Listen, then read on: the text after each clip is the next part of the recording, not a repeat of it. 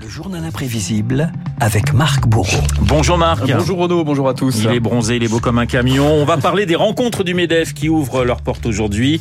En point d'orgue, le discours de la première ministre Elisabeth Borne cet après-midi. L'université d'été du MEDEF, un événement très couru chez les politiques, alors risque et péril. Alors dans le casting cette année Renault, deux chefs d'État étrangers, un ancien Premier ministre, des présidents de région, mais surtout une dizaine de membres du gouvernement. Les rencontres du MEDEF, l'occasion de tisser des liens non dénués d'intérêt, ça fait 23 ans que ça dure. Petit florilège de Bruno Le Maire à François Fillon, en passant par Alain Juppé. C'est vous qui allez la construire, cette France juste et cette France fière. Vous êtes, vous entrepreneurs, une de mes raisons d'espérer dans la France. Mon projet, c'est donc un projet de redressement national, avec une valeur, un instrument, un outil, la liberté. Je vais vous faire un aveu, je crois que je suis l'homme de la situation. D'abord parce que je sais ce que je veux faire, j'y ai beaucoup travaillé depuis des mois et travaillé avec vous. Et deuxièmement, euh, je sais comment je vais le faire et je sais que c'est votre angoisse principale. You are the one for me, for me, for me formidable. L'université d'été du MEDEF, hein, c'est l'occasion de marquer les esprits. Tenez, 2007, Renault, un président de la République chez les patrons, une première. Nicolas Sarkozy brisait les codes à Jouy un Josas. La croissance qui nous manque, je veux aller la chercher non à l'extérieur de nous-mêmes, mais en nous-mêmes. Il nous faut la fabriquer avec nos talents, nos imaginations, notre audace et encore une fois, avec notre courage. Un président devant les chefs d'entreprise, évidemment un symbole acclamé à l'époque par la patronne du MEDEF, Laurence Parisot. C'est déjà un pas énorme qu'on vient de franchir aujourd'hui pour l'économie de notre pays, que des choses qui n'avaient jamais été dites soient dites par le plus haut personnage de l'État. Un autre discours avait fait date, rappelez-vous, 2014, le Premier ministre s'appelait Emmanuel Valls. Emmanuel Valls. Je m'en souviens. Et Emmanuel Valls sortait le grand jeu. J'aime l'entreprise. J'aime l'entreprise.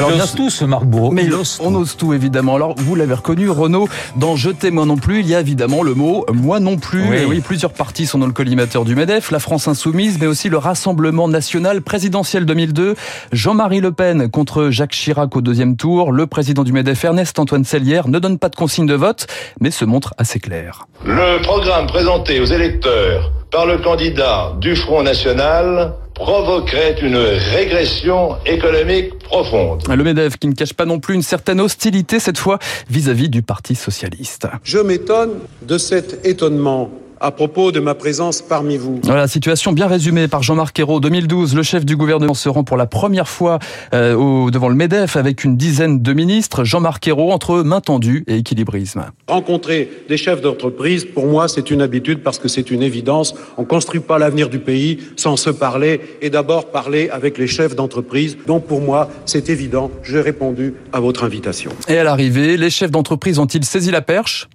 Pas convaincu. Bon, il est venu, c'est bien. C'était pas concret. Ils sont rentrés de vacances, c'est déjà pas mal.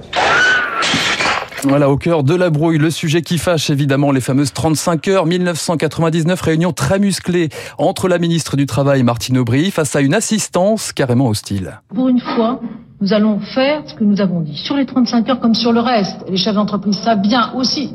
Attendez, vous permettez, je réponds. Je veux dire quand même que ce n'est pas une bombe qui est tombée brutalement sur le territoire français. L'université d'été du MEDEF, le théâtre aussi de luttes intestines, les divergences du PS sous le feu des projecteurs en 2015. Un ministre de l'économie bien connu avait tiré dans son propre camp. Et son nom, c'était Emmanuel Macron. La gauche, je dois le dire, n'est pas exempte de critiques particulières. Elle a pu croire à un moment que la France pourrait aller mieux en travaillant moins. C'était des fausses idées.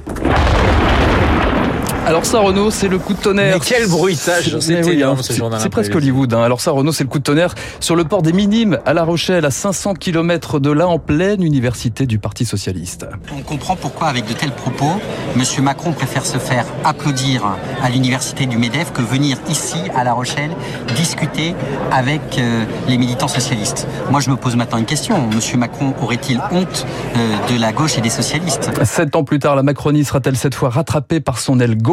Taxation des superprofits, régulation des vols en jet privé, autant de sujets inflammables qui pourraient bien perturber la grande opération séduction d'Elisabeth Borne. Et la grande opération séduction de Marc Bourreau pour son retour dans le journal imprévisible.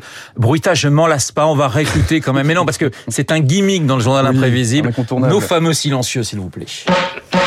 Voilà, merci Marc, c'est un plaisir. pas contre moi. Mais absolument pas. Non, non, n'y voyez aucun message personnel. On vous retrouve demain à la même heure euh, pour eh bien un nouveau journal et vous allez certainement trouver un sujet tout aussi intéressant que ces politiques face au MEDEF. Il est 7h54 sur l'antenne de Radio Classique. Dans un instant, le retour également, eh bien, de David Barou pour cette matinale. Son décryptage dans une